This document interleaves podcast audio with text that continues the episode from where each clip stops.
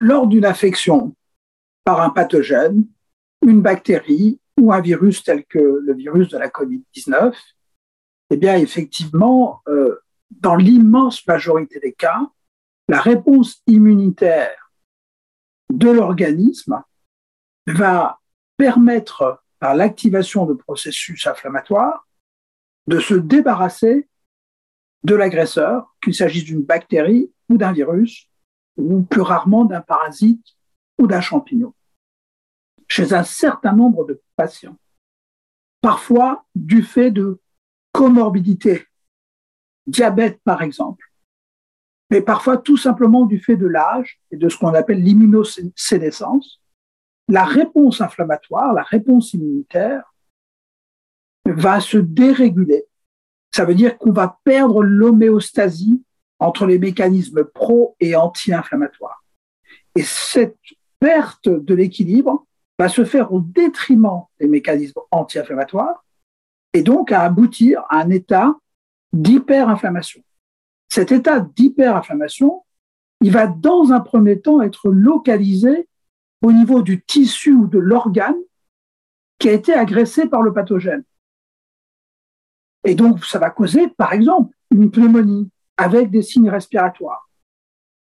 Mais chez d'autres patients, cet état inflammatoire exagéré va déborder de l'organe ou du tissu pour devenir systémique.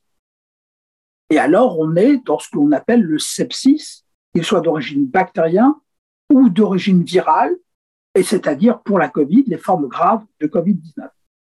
Donc, c'est une dérégulation de la réponse immunitaire qui débouche sur un état hyperinflammatoire qui se dissémine à l'ensemble des organes, dont la fonction s'altère et se développe ce qu'on appelle le syndrome de défaillance multi-organe, euh, dont l'évolution peut être malheureusement fatale chez certaines personnes. Dans la forme la plus caricaturale de cette dérégulation, on a ce qu'on appelle le choc cytokinique. Le choc cytokinique résulte directement de l'hyperactivation d'un certain nombre de cellules impliquées dans la réponse immunitaire dite innée, et en particulier des cellules qui sont résidentes dans les tissus, les macrophages. Cette hyperactivation macrophagique va être responsable de la libération d'abord au niveau de l'organe du tissu affecté de cytokines. Les premières d'entre elles, celles qui sont libérées en premier, étant l'interleukina et le TNF-alpha, puis légèrement décalé dans le temps l'interleukine 6, dont la demi-vie est plus longue. Donc c'est principalement ces trois cytokines qui sont libérées de façon explosive. C'est comme une bombe qui explose dans l'organe avec la libération de ces, de ces médiateurs qui vont impacter et détruire les cellules épithéliales de l'organe, impacter et détruire les cellules endothéliales des vaisseaux qui parcourent l'organe. Et donc, par cette disruption, cette déchirure de la barrière endothéliale, eh bien, ces cytokines vont se libérer dans la circulation en quantité importante et aller donc euh, euh, altérer endommager d'autres organes et, provoquer cette euh, explosion inflammatoire qui se caractérise par un état hyper aigu sur le plan clinique, vraiment hyper aigu, de défaillance, notamment cardio-circulatoire euh, et respiratoire, par exemple dans la COVID-19. Et donc, c'est la raison pour laquelle l'implication quasi directe ou très prédominante de ces cytokines euh, a une application thérapeutique immédiate, puisqu'on dispose effectivement de thérapeutiques d'ores et déjà sur euh, le commerce dans un certain nombre de pathologies dont on sait qu'elles peuvent moduler ou bloquer la libération de ces cytokines. Alors, soit elles interviennent, ces thérapeutiques, de façon euh, en amont de la, très en amont de la chaîne de libération des cytokines. Donc, elles vont avoir un effet assez générique sur plusieurs cytokines. C'est le cas de la corticothérapie, qui va aller bloquer les facteurs de transcription nucléaire, comme NF-κB, qui, en, aval duquel sont libérées les cytokines. Et c'est vrai aussi pour les inhibiteurs de la Janus kinase, qui est également une molécule qui est très en amont de la libération de ces différentes cytokines. Donc voilà deux premières thérapeutiques assez génériques dont l'effet va se ressentir sur euh, la plupart des cytokines appliquées. Ou alors on peut cibler certaines de ces cytokines. C'est le cas par exemple dans la COVID-19 euh, de, des résultats spectaculaires obtenus avec les anticorps monoclonaux dirigés contre les récepteurs à l'interleukine 6, comme le tocilizumab, le sarulimab, qui ont démontré un effet spectaculaire euh, de diminution de la réponse inflammatoire dans les formes graves et de protection et d'amélioration de, de, la survie.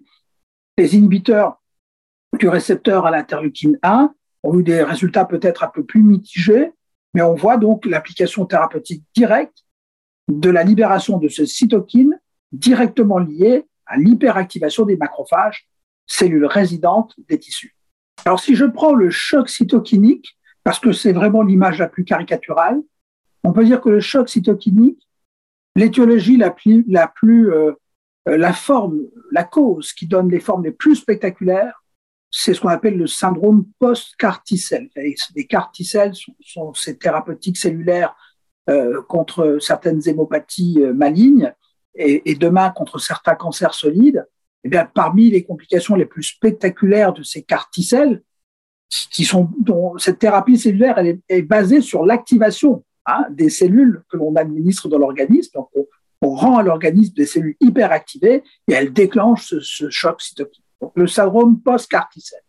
Ensuite, on a les infections bactériennes, viennent en deuxième position dans euh, le, le, déclenchement de choc cytokinique caricatural. Et là, l'image la plus spectaculaire qu'on doit avoir à c'est le purpura fulminans. Et enfin, on a les infections euh, virales. Parmi elles, eh bien, on, trouve. Alors, aujourd'hui, tout le monde parle de la Covid, mais dans la réalité, euh, les, virus qui sont associés à des formes de choc cytokinique les plus spectaculaires sont les virus des fièvres hémorragiques, la dengue, Ebola, euh, et puis bien sûr, aujourd'hui, on, parle beaucoup de, des coronavirus et du SARS-CoV-2, et effectivement, euh, heureusement, dans un nombre limité de cas, le SARS-CoV-2 peut provoquer des chocs cytokines.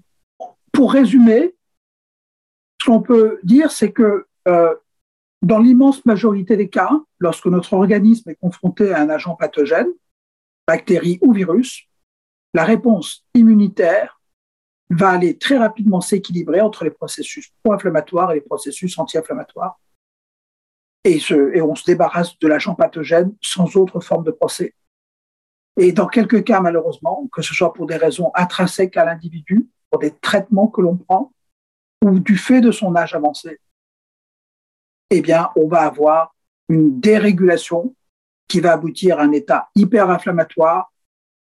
La cellule, même si c'est pas la seule, mais la cellule la plus coupable là-dedans, c'est le macrophage, dont l'hyperactivation génère la libération de TNF, interleukine 1 et interleukine 6, qui sont les killers.